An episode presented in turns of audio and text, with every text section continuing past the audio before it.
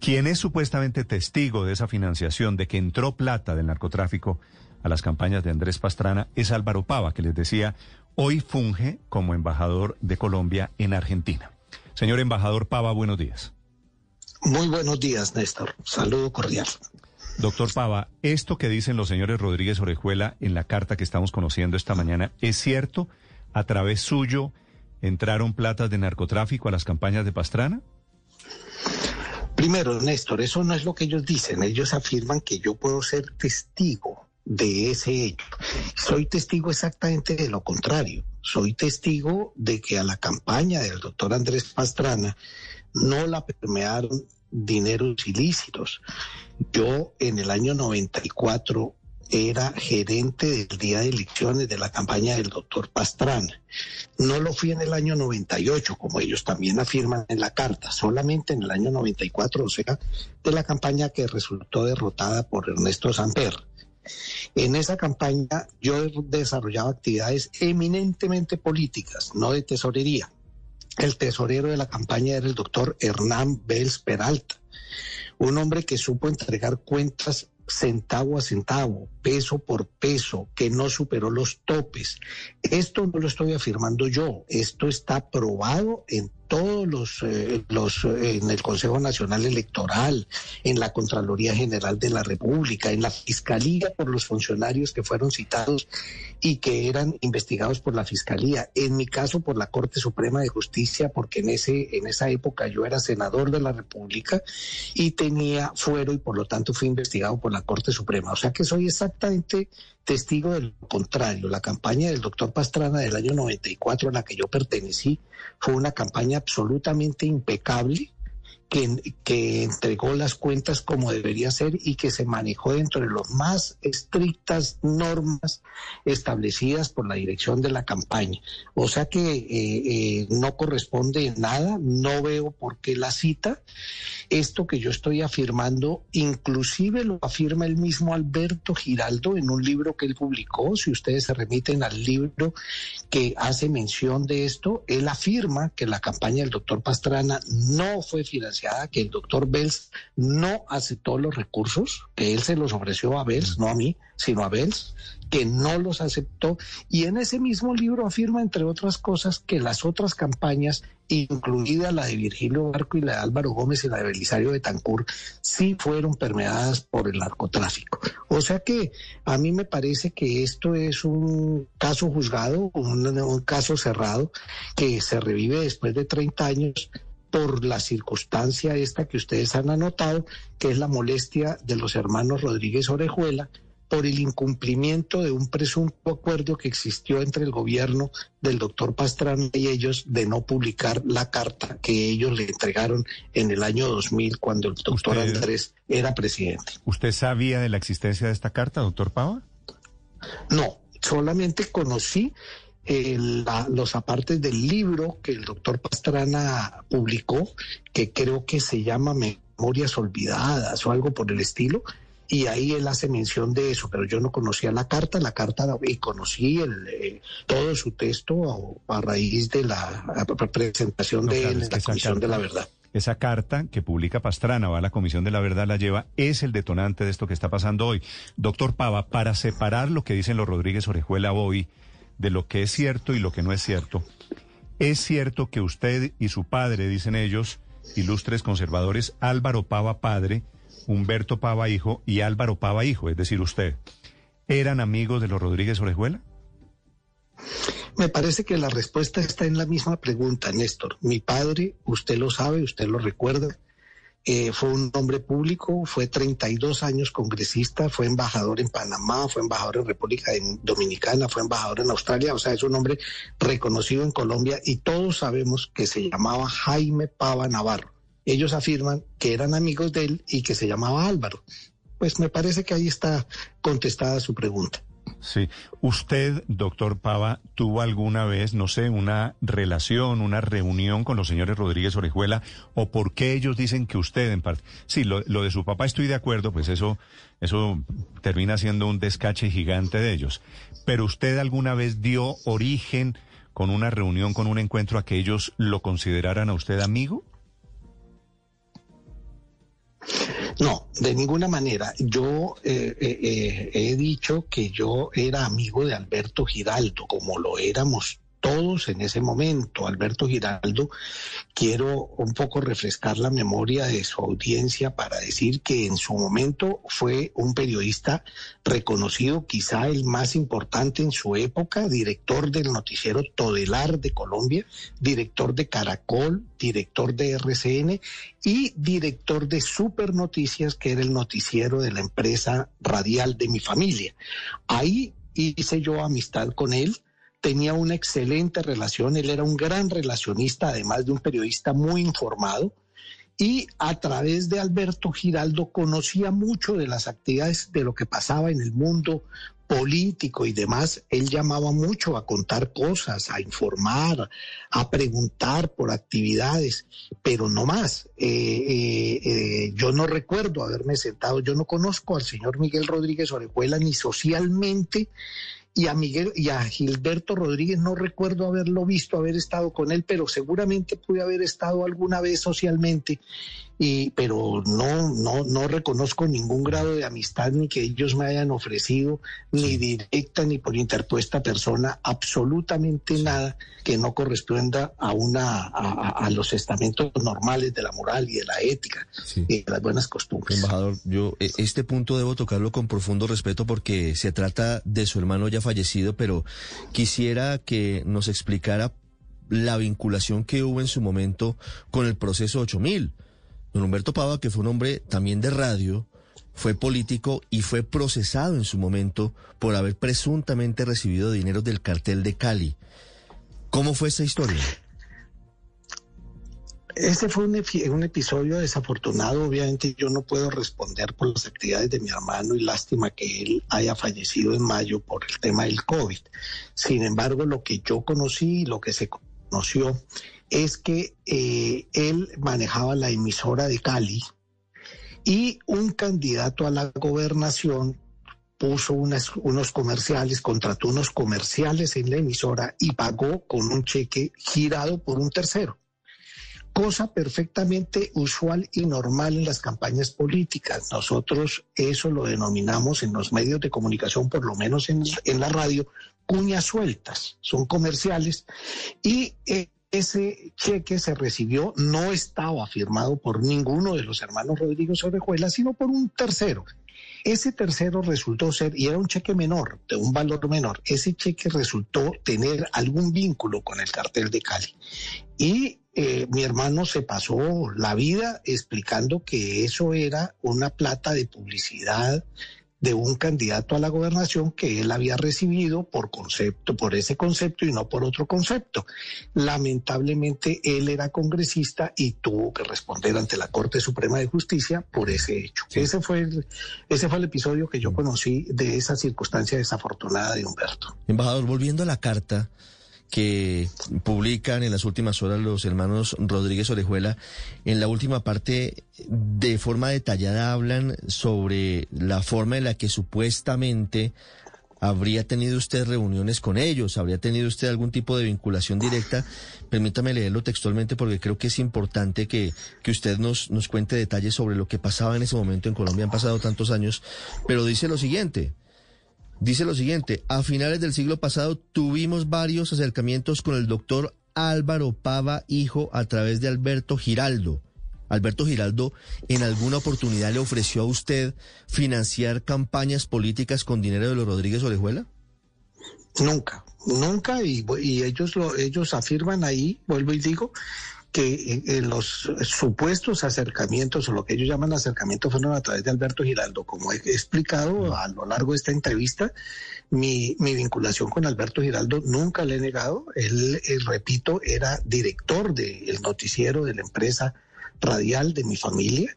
Él fue muy cercano a nosotros y a todos los estamentos políticos y sociales del país. Es que no hay que olvidar que Alberto Giraldo hacía reuniones en el restaurante La Barra, un restaurante conocido en la calle 22, con, expresidentes, con expresidentes de la República, con los comandantes de las fuerzas, con los presidentes de las altas cortes. Era normal ver a los expresidentes sentados con Alberto Giraldo, porque además de ser, repito, un gran periodista, una persona muy informada, muy cercano al presidente Betancourt, jefe de prensa de la campaña del presidente Belisario. O sea, eh, eh, era una persona reconocida y eh, de, muy buena trayectoria que con el tiempo lamentablemente se fue conociendo lo que ocurría con el cartel de Cali, que no siempre fue el cartel de Cali. Ustedes recuerdan que los Rodríguez Orejuela eran dueños de una empresa de Chrysler con motores, fueron dueños de la, del Banco de los Trabajadores, fueron dueños de Colmundo Radio, tenían estaciones de radio, de drogas la rebaja, eran unos empresarios. en ese momento no era no era Colmundo Radio, era el Grupo Radial Colombiano, además. Ah, era el grupo, perdón, tiene razón, Néstor, era el Grupo Radial Colombiano, así se llamaba, y era un medio importante, prestigioso. pues se llevaron a todo el mundo para allá, las estrellas de la radio terminaron allá. Pero, pero mire, doctor Pava, eh, hablar con usted pues es un poco revivir la historia a través de su experiencia, pero también de su familia, de su padre, la historia política de Colombia en los últimos, no sé, 40, 50 años. ¿Usted cree que esta frase de los Rodríguez Orejuela, de que a través de esas empresas o a través de las que haya sido, es cierto que ellos financiaron a liberales y conservadores para campañas políticas? Es decir, aquí estuvimos metidos en el tema de la plata del narcotráfico con los políticos siempre y nos estamos dando cuenta ahora? Yo no lo creo, yo no lo creo. Yo eh, vuelvo y digo, me, me, concentro en lo que a mí atañe. Yo pertenecí a la dirección de la campaña del doctor Andrés Pastrana en el año 94. Soy testigo del manejo probo que hizo Hernán Bells de la tesorería de la campaña. Eso en cuanto al señalamiento particular.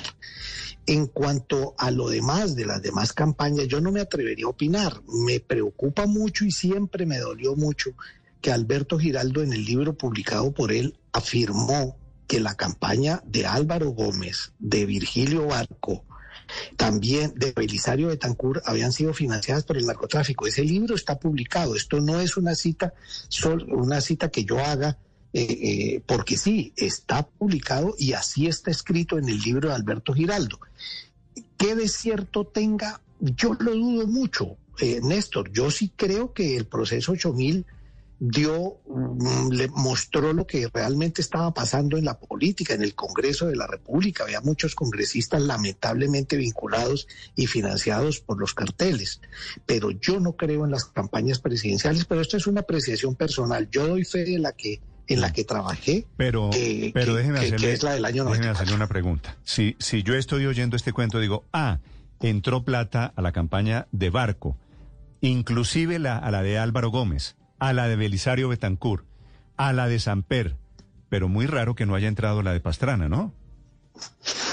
Vuelvo y le digo, yo, yo no, yo no digo que entró plata de, a, los, a las otras campañas. Yo no me atrevería, no tengo los elementos de juicio para hacerlo.